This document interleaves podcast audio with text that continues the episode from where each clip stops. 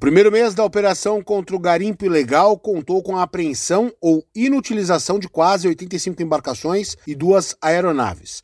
Além disso, o trabalho resultou na busca de mais de 170 geradores de energia e quase 11 litros e meio de combustível. Os dados estão no relatório da Polícia Federal referente à ação realizada na terra indígena Yanomami, em Roraima e Amazonas. Os responsáveis pelos trabalhos também apreenderam maquinários para extração de minério, motosserras e uma tonelada de mantimentos dos garimpeiros ilegais. De acordo com o documento divulgado pela PF, foram destruídos 200 acampamentos com armas e munições. Os dados foram levantados em conjunto por Instituto Brasileiro do Meio Ambiente e dos Recursos Naturais Renováveis, o IBAMA, Força Nacional de Segurança Pública, Polícia Rodoviária Federal e a Fundação Nacional dos Povos Indígenas, a FUNAI, e além, claro, da Polícia Federal. A reserva indígena Yanomami está em estado de emergência de saúde pública desde o dia 20 de janeiro em relação à desassistência sanitária dos povos que habitam no território. A ação foi adotada após alerta do Ministério da Saúde, que encontrou crianças e idosos em situação grave de desnutrição severa, além de outras infecções e doenças.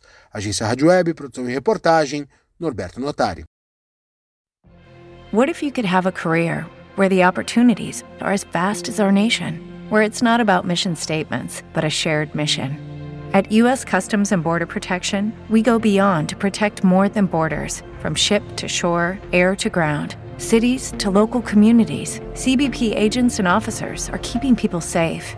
Join U.S. Customs and Border Protection and go beyond for something far greater than yourself. Learn more at cbp.gov/careers.